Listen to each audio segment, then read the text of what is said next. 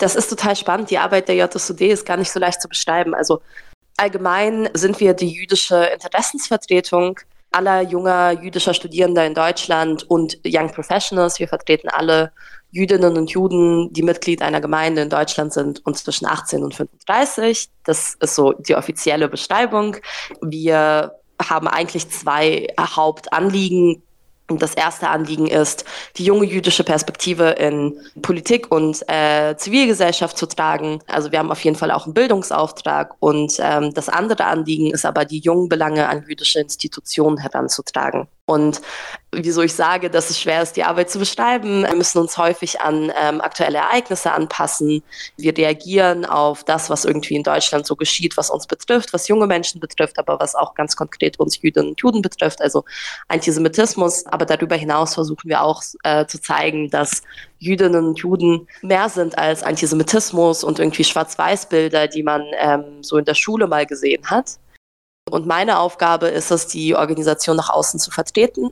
Also die Präsidentin kümmert sich vor allem um die Repräsentation der Organisation, aber sie leitet sie auch. Ähm, und so mein Alltag sieht häufig so aus, dass ich irgendwie am Vormittag Seminare und Veranstaltungen plane und abends häufig dann ähm, Veranstaltungen habe, wo ich mich mit Menschen treffe oder auf Podien sitze. Ähm, genau. Eine vielleicht große und allgemeine Frage, aber wie sieht denn die Lebenswirklichkeit jüdischer Studierender 2023 in Deutschland aus? Das ist sehr unterschiedlich. Die jüdische Gemeinschaft in Deutschland, aber auch weltweit ist unglaublich vielfältig. Und dementsprechend sind auch die Lebenswirklichkeiten vielfältig. Es kommt ganz darauf an, wo man lebt. Es kommt sehr darauf an, wie man sozialisiert ist. Viele Jüdinnen und Juden in Deutschland, der Großteil der Jüdinnen und Juden in Deutschland, circa 90 Prozent, kommen aus der ehemaligen Sowjetunion oder die Eltern kommen aus der ehemaligen Sowjetunion. Deswegen sind viele ohne großes religiöses Wissen aufgewachsen. Und dementsprechend ist es bei vielen, wie gesagt, unterschiedlich. Diejenigen, die Anschluss an eine große, funktionierende Gemeinde haben, also in Großstädten wie Berlin, Frankfurt und München leben, haben ein anderes jüdisches Leben als junge Jüdinnen und Juden, die in Kleinstädten aufgewachsen sind. Ich selbst bin zum Beispiel in Baden-Baden aufgewachsen mit einer ganz kleinen Gemeinde. Ich war immer die einzige Jüdin im Raum. Ich musste immer herhalten als so eine Art jüdisches Lexikon und alle Fragen beantworten. Und das ist bei meinen Freunden, die äh, beispielsweise in Berlin aufgewachsen sind und zu einer jüdischen Schule gegangen sind, natürlich ganz anders. Und grob gesagt kann man eigentlich sagen, jüdisch sein in Deutschland kann unglaublich Spaß machen. Es gibt zahlreiche Organisationen, die ganz viel Angebot schaffen. Also egal, wofür man sich als jüdische Person interessiert, man findet etwas, was einen anspricht, sei es irgendwie Möglichkeiten, den Schabbat zu feiern, seien es Bildungsseminare, seien es Reisen, seien es Partys. Also das auf der einen Seite und natürlich auch Themen, die erstmal nichts mit dem Jüdischsein zu tun haben, aber aus einer jüdischen Perspektive betrachtet werden können. Es gibt auch Jüdinnen und Juden, die sich ja erstmal nicht klar jüdische Themen wie Feminismus, Nachhaltigkeit und so weiter und so fort einsetzen. Das ist die schöne Seite, aber natürlich gibt es auch eine negative Seite. Jüdische Gemeinden in Deutschland sind auf Polizeischutz angewiesen, aus einem klaren Grund. Die Zahlen machen es ganz deutlich. Antisemitismus in Deutschland wächst und wächst und wächst. Junge Jüdinnen und Juden begegnen antisemitischen Einstellungen, auch ganz unterschiedlichen antisemitischen Einstellungen, eigentlich in allen Sphären ihres Alltags, sei es an der Uni, bei der Arbeit, im Freundeskreis und so weiter. Und das ist natürlich auch Teil unserer Arbeit und Teil der Lebensrealität von Jüdinnen und Juden in Deutschland. Und ein Thema, was wir als JSUD auch sehr stark verfolgen, ist die Situation um Examen und Klausuren an jüdischen Feiertagen. Es ist nämlich leider so, dass in Deutschland ganz häufig jüdische Studierende an hohen jüdischen Feiertagen, an denen es ein Schreibverbot gibt, also an denen man eigentlich nicht schreiben darf, Klausuren schreiben müssen oder Staatsexaminer schreiben müssen. Und das ist natürlich eine unglaublich große Form der Ungleichberechtigung. Und damit setzen wir uns auch als JSUD sehr intensiv auseinander. Ihr schreibt auf eurer Homepage, ihr nehmt an innerjüdischen Debatten teil. Wie sehen diese denn aus und was macht sie besonders? Was ist aktuelles Topic und worin gibt es vielleicht die größten Differenzen? Wir haben ein Sprichwort, das heißt zwei Juden, drei Meinungen. Innerhalb der jüdischen Gemeinschaft wird viel gestritten, aber Streit wird innerhalb der jüdischen Gemeinschaft als etwas Positives aufgefasst. Also wir haben spezielle Formate, die Streit in einem gesunden Rahmen fördern, weil wir davon ausgehen, dass nur wenn man sich mit unterschiedlichen Meinungen und Meinungsvielfalt auseinandersetzt, dass man nur dann als Gemeinschaft und Gesellschaft wachsen kann. Und das ist ein ganz wichtiger Grundpfeiler im Judentum. Und diese innerjüdischen Debatten werden auf sehr unterschiedliche Weise geführt. Beispielsweise sind wir als JSOD gerade dabei, ein Format ins Leben zu rufen, wo wir im Rahmen von einem, von einem Podcast ganz unterschiedliche jüdische Positionen aufeinandertreffen lassen und sie diskutieren lassen. Oder auch ein anderes sehr gutes Beispiel, mein Lieblingsbeispiel eigentlich, der Jewish Woman Empowerment Summit in Frankfurt. Das ist ein Format, das seit fünf Jahren stattfindet. Das ist eine Kooperation zwischen dem Zentralrat der Juden, der Zentralwohlfahrtsstelle und der JSOD. Und da kommen für eine Konferenz circa 100 Frauen aus ganz Deutschland, jüdische Frauen aus ganz Deutschland zusammen, mit unterschiedlichsten Hintergründen. Die sind zwischen 18 und 35. Das heißt, während manche noch irgendwie dabei sind, die Schule zu beenden, sind andere schon bei der Familiengründung. Manche sind religiös, andere sind säkular, manche sind orthodox, andere liberal und so weiter. Das sind ganz verschiedene politische Positionen, die aufeinandertreffen. Und wir machen gemeinsam eine Konferenz und diskutieren auf unterschiedlichen Ebenen, was jüdische Frauen in Deutschland bewegt und was Themen sind, die für uns und für unsere Gemeinschaft relevant sind. Also beispielsweise die Position oder die Stellung von Frauen in jüdischen Gemeinden und Institutionen. Und ein anderes Thema, was immer Teil von einem sehr stark geführten innerjüdischen Dialog ist, ist die Frage der Patrilinearität, also die Frage danach, wer jüdisch ist. Im Judentum ist es so, dass nach dem Religionsgesetz diejenigen Juden sind, die eine jüdische Mutter haben. Dadurch, dass viele von uns aber aus der ehemaligen Sowjetunion kommen und es dort sehr viele Mischehen gab, haben wir gerade in Deutschland die Situation, dass wir sehr, sehr viele Jüdinnen und Juden haben, die zwar jüdisch aufgewachsen sind und sich als jüdisch identifizieren, aber keine jüdische Mutter haben und deswegen nach dem Religionsgesetz nicht als jüdisch anerkannt werden. Das bleibt, befürchte ich, auch für die nächsten Jahre ein sehr großes innerjüdisches Thema. Kommen wir jetzt zu tages- bzw. allgemeinpolitischen Ereignissen. Derzeit genießt die AfD ja einen Umfragehoch. Auch die ersten offiziellen Ämter werden von rechtsextremen PolitikerInnen bekleidet, wie beispielsweise der Landrat im Thüringer Sonneberg, der jüngst in sein Amt eingeführt wurde. Wie bewertet ihr die, bzw. du diese Entwicklung und was bedeutet das deiner Meinung nach für jüdische Menschen in Deutschland? Wir bewerten diese Entwicklung als höchst alarmierend als sehr besorgniserregend, aber nicht als überraschend. Ich glaube, Minderheiten in diesem Land sind diejenigen, auf die man hören sollte, wenn es um Prognosen für die Zukunft geht. Wir haben ein Radar, wir wissen eigentlich schon meistens früher, dass sich Sachen schlecht entwickeln. Wir fangen früher an, bei uns schlägt der Alarm einfach früher, weil wir wissen, wir werden die Ersten sein, die davon betroffen sein werden und die darunter leiden werden. Ähm, so war es auch bei der AfD. Diese Entwicklung ist für uns keine Überraschung. Als JSUD machen wir auch immer wieder auf nationalsozialistische und rechtsextreme Kontinuitäten in Deutschland aufmerksam. Man lernt ja in der Schule immer, dass es 1945 die sogenannte Stunde Null gegeben hätte. Und danach ist der Narrativ mehr oder weniger der, dass danach alles gut gewesen sei. Das ist nicht der Fall. In Deutschland gibt es auch nach 1945 eine unglaubliche Kontinuität rechtsextremer Anschläge und rechtsextremen Gedankenguts. Und der Aufstieg der AfD ist Teil dieser Kontinuität. Und ich glaube, das, was wir als JSUD gerade auch beobachten, was mehr als alarmierend ist, ist, dass also in unserem Kreis, auch in meinem privaten Freundeskreis, da wird immer mehr über das Auswandern gesprochen. Und das war vor ein paar Jahren noch nicht so. Vor ein paar Jahren war die Position von jungen Jüdinnen und Juden in Deutschland ganz klar. Wir haben gesagt, wir sind jüdische Deutsche, deutsche Juden, wie auch immer, aber wir sind Teil von diesem Land. Und das ist unser Land und unsere Gesellschaft und wir wollen diese Gesellschaft mitgestalten. Und das ist bis jetzt auch so geblieben. Die junge jüdische Generation ist unglaublich selbstbewusst und zieht den Kopf bei Ungerechtigkeit nicht ein. Aber immer mehr von uns machen sich Gedanken darüber, ob es wirklich eine Zukunft für uns in Deutschland gibt. Und immer mehr junge Jüdinnen und Juden sichern sich ab, sodass sie beispielsweise in einem anderen Land noch eine Karriere haben Also ich habe Freundinnen und Freunde, die machen irgendwie am Abend Zusatzkurse, alle lernen neue Sprachen, alle versuchen sich eine Art Absicherung zu schaffen, sodass man irgendwo noch überleben kann, wenn man auswandern muss. Und das ist etwas, das ist neu und das ist sehr besorgniserregend. Wahrscheinlich steht da Israel hoch im Kurs, aber gibt es noch weitere Länder? Ist da irgendein Trend zu verzeichnen? Es ist ganz unterschiedlich. Also es ist eigentlich auch sehr interessant, wie das diskutiert wird. Für viele ist es auf jeden Fall Israel, keine Frage. Viele diskutieren die USA auch, wenn da die Situation auch immer unbequemer wird. Ja, also ich glaube, das sind vor allem diese beiden, die diskutiert mhm. werden. Aber generell, man schaut sich um. Man schaut in alle möglichen Richtungen. Gleichzeitig behaupten manche, man müsse die Sorgen selbst von AfD-Anhängern ernst nehmen und dürfe sie nicht aus dem öffentlichen Diskurs ausschließen. Das sei undemokratisch, heißt es stellenweise. Auf Social Media und in öffentlichen Debatten werden so manche Diskurse auch durch rechte Narrative bis hin zu Verschwörungsmythen vergiftet.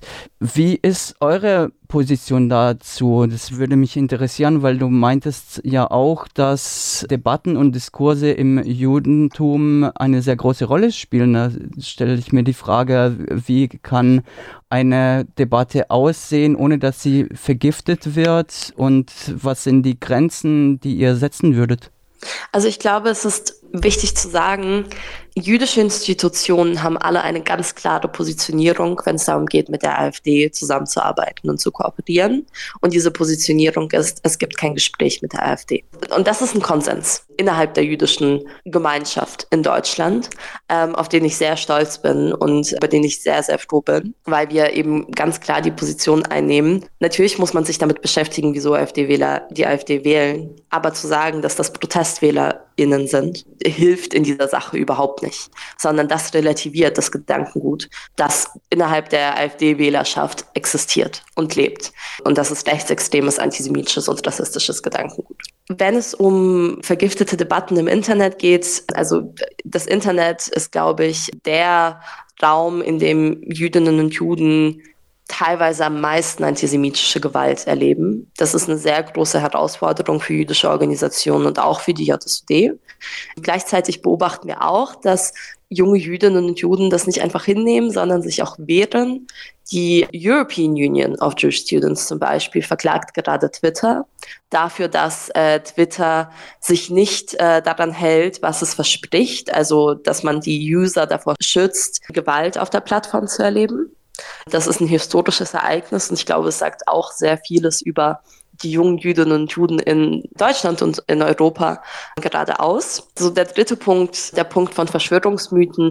Antisemitismus funktioniert nicht ohne Verschwörungsmythen. Wir haben in Deutschland auf sehr, sehr harte Weise gesehen, vor allem während der Pandemie und mit dem Aufkommen der Pandemie, wie fest verankert Verschwörungsideologie auch in der deutschen Gesellschaft ist. Das ist ein Thema, mit dem wir uns viel zu spät auseinandergesetzt haben, eigentlich als es schon zu spät war und super viele Menschen davon quasi erreicht wurden und Teil dieser von diesem Verschwörungsglauben wurden in der Pandemie. Und das, was man sich immer vor Augen halten muss, ist, diese Verschwörungserzählungen sind erstmal theoretisch, aber sie werden irgendwann zu klaren Handlungen gegen Jüdinnen und Juden und sie führen zu Gewalt gegen Jüdinnen und Juden. Und ich glaube, das ist auch ein Aspekt, der im Diskurs häufig untergeht. Wir sprechen nicht über etwas Theoretisches, wir sprechen über eine reale Bedrohung, die sich aus dem Verschwörungsglauben, aus dem Internet in das reale Leben von Jüdinnen und Juden bewegt. Und das müssen wir uns alle bewusst machen. Aber es bleibt auf jeden Fall eine große Herausforderung, wie man damit umgeht. Stichwort Juden in der AfD oder Beatrix von Storch als sogenannte Antisemitismusbeauftragte der Bundestagsfraktion. Deine Gedanken dazu? Juden in der AfD ist eine sehr, sehr kleine Kerngruppe, die immer wieder von der AfD, sobald die AfD auf ihren Antisemitismus aufmerksam gemacht wird, werden immer wieder die Juden in der AfD als, als Tokens benutzt. Es ist, wie gesagt, ein kleiner Bruchteil. Alle großen jüdischen Institutionen und Gemeinden in Deutschland haben eine ganz klare Positionierung. Man arbeitet nicht mit der AfD zusammen. Beatrix von Storch als Antisemitismusbeauftragte ist so, als würde man der jüdischen Community in Deutschland ins Gesicht spucken. Ich erinnere mich daran sehr gut. Ich war am 9. November letzten Jahres bei der Debatte zu Antisemitismus im Bundestag. Und ich bin Enkelkind von Shoah-Überlebenden. Und am 9. November, am Jahrestag der Reichspogromnacht, einer Beatrix von Storch im Bundestag zuhören zu müssen, während sie eine Rede hält, in der sie sagt, dass Antisemitismus in Deutschland nur von EinwanderInnen und von MuslimInnen herkommen würde und überhaupt kein deutsches Problem sei, das ist ein Schlag ins Gesicht für alle Nachkommen von Shoah-Überlebenden. Denn das ist definitiv nicht der Fall. Und diese Externalisierungsprozesse und mit dem Finger auch andere zu zeigen, das ist etwas, was wir nicht nur bei der AfD beobachten können, aber vor allem bei der AfD. Ich denke, da werden wir auch noch mal kurz darauf zurückkommen bei der letzten Frage, aber jetzt noch mal was anderes eingeschoben. In den vergangenen Monaten toben in Israel demokratische Massenproteste gegen die Regierung um Benjamin Netanyahu und den höchst umstrittenen Umbau der Justiz.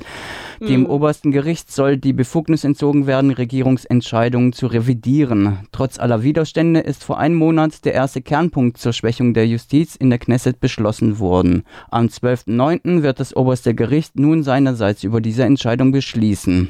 Viele Augen sind darauf gerichtet und es könnte ein historischer Moment werden, nicht nur für die Demokratiebewegung in Israel. Verfolgt ihr als JSUD die Ereignisse in Israel und wie betreffen sie euch bzw beziehungsweise auch andere in Deutschland lebender jüdischer Menschen?